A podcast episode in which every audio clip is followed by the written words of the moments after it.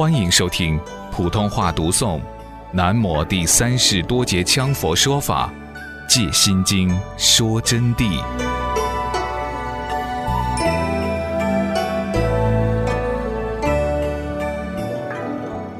心经讲义多得很，金刚经讲义也多得很。有关般若的讲义，在庙上到处都可以看到。我今天拿的这本书是我在这之前著的讲义，但那毕竟就叫经，就是经，讲经就是讲经。而同学们和很多众生基本上都有一个共同的观点，这个观点是什么？一听到说讲经，好像就是坐着听文字，好像听报告一样，不是那么一回事。实际上啊，这些经啊。已经阐述的很清楚了，讲啊也不应该把它用成一种讲，就是给大家谈心、摆龙门阵，告诉你一个机密，就是这么一个意思，你最容易体会到。那么今天坐在这里，就是告诉你们机密、解脱的机密，这是借心经来说大法给大家听。我说很多庙上都有各种经典、各种著作，还有各种译解。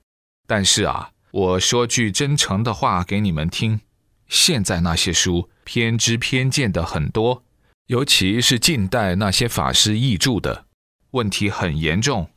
但我也不是说都不行，其中也有很少部分高僧大德著的是可以的，可以作为参考。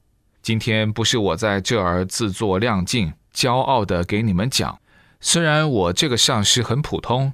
但像我这样讲这么清楚的般若的，我觉得你们今生找不到第二个。你们走遍世界角落，这不是骄傲。你们有的人已经在疑心了，拿什么来证明是最精准？同学们见到佛陀来上空降下真金甘露的时候就知道了。这一次遇到同学们，我说一句非常诚恳的话，我是非常难以讲下去。因为高的有正果登地的这么一些弟子在场坐着的，中等的也有即将登地的，以及罗汉境界的弟子在此，还有刚刚入门的。因此啊，我讲讲讲的就不知道从何说起。个人听的法是不同的，层次境界都不同，用的语言都不同，这是不共的缘起。比如说，我曾经告诉过他们。给小朋友开示，就是小朋友的那种语言，甚至于首先要加点“你好听话，你乖得很，你是最棒的，其他的小朋友都没有你漂亮。”但是你呢，要好好的求观音菩萨，你要喊他的名字啊，你喊了他，他就会保佑你，把你保佑了，你就肚子不痛，你就长得更漂亮，长得快。以后啥都不害怕，不怕鬼，你又很有钱，长大以后你要当空军，你又是，哦哟，反正是了不起的。给他说，他当然听你说了，听了就高兴了。那么我们对懂得佛法的人，怎么能这样谈呢？懂佛法的人就要一针见血的告诉他，上乘懂佛法的人，首先要给他讲的就是。什么叫般若？般若即是我们的本来面目和如来藏心，此心即是真空之地，亦是妙有之本来面目，空有不二，是圆融互不于碍，得之于无相之体，此乃不生不死之圣意而无圣意所得。这就是对上乘人开示的，就完了。那么对中乘人呢？又要加些解释了，其中的解释又要告诉你们，甚至于举些例子给你们听，因此啊，很困难。当然，不管有多困难，我想我是尽力量的，以我这个惭愧之境界来给同学们开示。所以我今天作为一个当上师的啊，我要祝贺同学们，真的能听到这样子的心经。不是上师在骄傲，你们确实是非常难得，非常难。既然你们听到了，肯定你们这里面今后有很多大成就者。这个因缘是已经定的了，能看出来。现在已经有大成就境界的同学，我就不说了。我是指的还未证到大成就的同学，你们今后会很快追上来的。好了，还是接着说下去啊。所以众生啊，就迷惑在物质现象和精神现象的幻化之体中。物质现象到底是什么呢？指的是色蕴，色蕴就是色法。关于色蕴的问题，同学们已经知道了。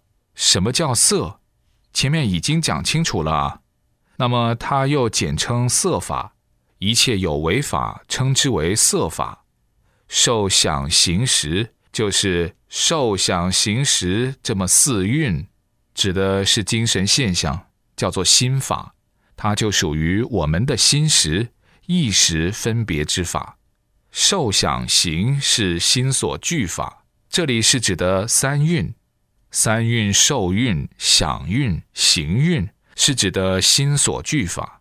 由于上面的色、受、想、行、识是昨天讲的，所以要结合到昨天的回忆，才能听懂今天的。受想行呢，是属于心法，就是心所设的法。因为它属心所所管，因此就称为心所。你们经常听到有关佛法哲理、逻辑推理的时候，随时谈到“心所”两个字，能所皆忘啊，这些就是这么一个道理了。要好好听啊！识乃心之本体，就是说意识啊，我们的思维动态，它是心的本体，体统三运，故谓之心王。这个体呢，就是心，心呢，它统三运，所以称为心王。统哪三运呢？就统的是受想行，受想行都是心分别所出，所以说就把它们统到的，故称为心王。五蕴者，即是一切有为之法，凡所众生皆是由色、受、想、行、识五蕴合合而成幻有。凡是众生啊，都是色、受、想、行、识合合起来成为幻有的。那么说切实一点，就是一切有生命的如是，在座的同学们也如是，正到尽了。那么正境方面我们不说，反过来他的凡夫之体也如是。为什么说是五蕴合合而成的呢？你们好好看一看。五蕴是这么五条，哪五条呢？即是色、受、想、行、识。色就是你们眼面前这个形象，这种身体实实在在的，实际上它是无常的，归根结底都会坏，归根结底都会老，一天天老下去，这就是幻化的假象。能坏的就不是常的，就是无常。因此，色体是无常的、幻化的、变异的、假的。那么受呢？一切觉受、一切感触也是无常的、幻化的，都在衰竭，都在衰退，不会永恒不变的。年轻时代身体很好，很了不起；一到了年纪大了、壮年了，身体慢慢就不行了，就得加衣服。夏天来了也受不了热。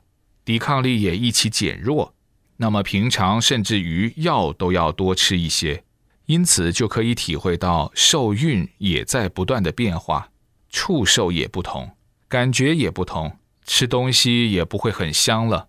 就是说，一切触受之触感啊，包括温寒冷暖，对他的刺激都在无常，想运也在变。年轻少年时代记忆力非常好。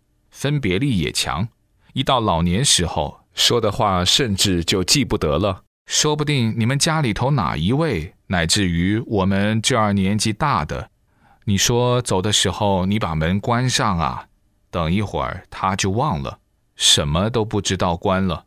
甚至于有些人很糊涂，很糊涂，糊涂的来很严重。我们那个劳动村啊，就有一位老年人，八十多岁了。这位老年人姓郭，叫郭爷爷。他本来年轻时代是一个地主家庭出身的，非常聪明，也懂电工，电是做得非常之好。由于他响运一衰竭，进入模糊状态，就什么都不知道了。他看到他们家里的电视机播放完了，儿女孙儿都走完了，哎呀，他就着急得很了，不知从哪里去关，也不敢去拉开关。嗨，他突然就想起了一个妙法，他想这个办法。肯定就能把它弄住，就拿了一个很快的剪刀，就去剪断那个电源线。结果剪刀去一压，一下触电，加上他的脚又光脚踩在地上，啪的一烧。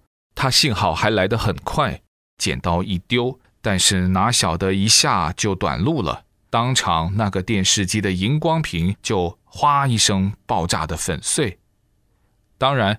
我举的例子也许不一定很恰当，但是同学们自己，你们还有很多很多能想象到的，比我都丰富的地方，你们慢慢去想。享运同样是如此，那么享运既然在无常，它也是假象，也在衰竭。